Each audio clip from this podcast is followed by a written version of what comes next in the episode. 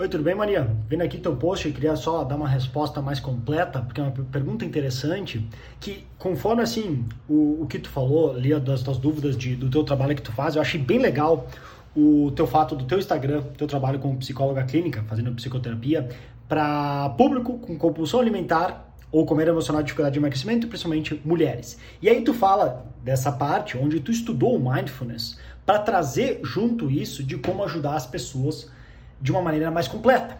E isso, se isso agora valeria a pena fazer a questão de expandir para uma nova página. Então, essa de novo, assim, que eu acabei de gravar um vídeo aqui para o Felipe, que eu falei para ele o seguinte: eu, eu vou responder a tua pergunta, as perguntas que tu fez, e eu vou responder a pergunta que tu não fez, mas que está por trás e que é mais importante. Porque esse é o meu objetivo, inclusive como mentor é isso que eu tenho que fazer, esse é o meu trabalho.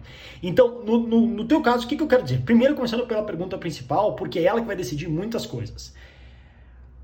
Quando tu fala em é melhor abrir uma nova página no Instagram, porque o mindfulness também pode alcançar outros públicos, além do que ter, do que, dos que têm problemas alimentares, para mim isso já acende um alerta enorme. Por quê? É o grande risco que, inclusive, grandes empresas sofrem da extensão de linha. Eles pegam um produto que tinha um nome que deu super certo e, ah, já que isso deu certo, vamos botar o mesmo nome em outros produtos, a mesma marca, e isso vai dar certo também. E no final dilui as forças e ficam dois produtos médios que vendem fraco ao invés de ter um bom. O que, que eu quero dizer com isso? É um dos conselhos que eu mais repito aqui, principalmente para profissionais. Foco. Foco, foco, foco. O fato de tu trazer o mindfulness para ajudar na questão de lidar com as dificuldades emocionais e distúrbios alimentares de compulsão e outros, isso é top, é muito bacana. Porque vai, vai te tornar uma profissional melhor, tu vai conseguir ajudar a pessoa melhor num método teu que agora tu incorpora a, a, coisas de outras áreas. Assim como eu, ao te ajudar a fazer marketing, eu trago lições de empreendedorismo, lições de mindset, de todos. Mas vê dá uma olhada se eu estou vendendo algum curso de mindset.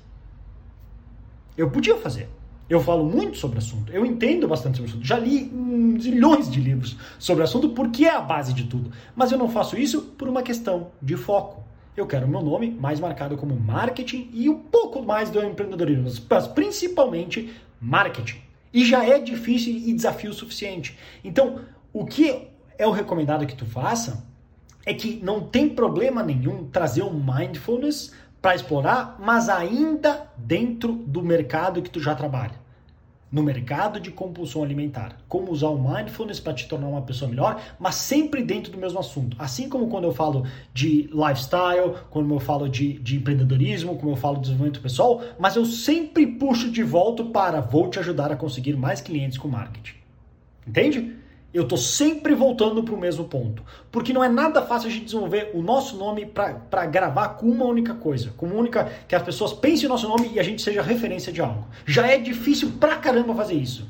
Se nós diluirmos as nossas forças, vai ser pior ainda. Então, eu não só não criaria uma nova página sobre isso, como eu não iria de maneira alguma explorar a ideia de usar o mindfulness para tantas outras pessoas que tu pode ajudar que eu sei que tu pode ajudar, mas aí vai cair naquele velho problema que terapeutas geralmente caem cai muito nisso, que, pô, o que eu faço eu posso, posso ajudar tantas pessoas. Pode ajudar pessoas com problema com dinheiro, com relacionamentos, com saúde, com, com traumas, com medos, fobias. Sim, mas aí é, tu tá tentando ser um remédio genérico. Hoje o mundo é de especialistas. Foca e seja o melhor de uma pequena área. A gente chama do conhecimento inteiro. A gente tem um conhecimento base de muitas coisas, mas a gente é... Uh, em alguma área específica, a gente vai muito a fundo. Que no teu caso é compulsão alimentar, que eu te garanto, é um mercado gigante. Tu tem mais do que trabalho suficiente aí para fazer uma carreira inteira e sobrar.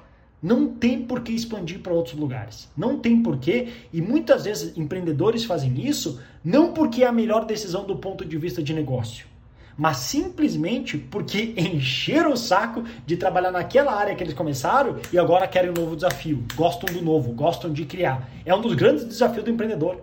Aprender a segurar esse ímpeto que ele tem, que por isso que muitos empreendedores são empreendedores seriais. Eles começam o negócio, adoram, ah, como é que eu resolvo, como é que eu acho, vendo, o que, que eu tenho que vender, qual que é o meu público. E quando descobrem isso, brrr, perde a graça. Eles precisam de um outro cara aí, por isso que eles trazem algum um CEO foda, para esse cara tocar e fazer o dia a dia. Mas eles gostam daquela coisa do novo, da, da nova sensação, da nova descoberta. E depois ele já enche o saco.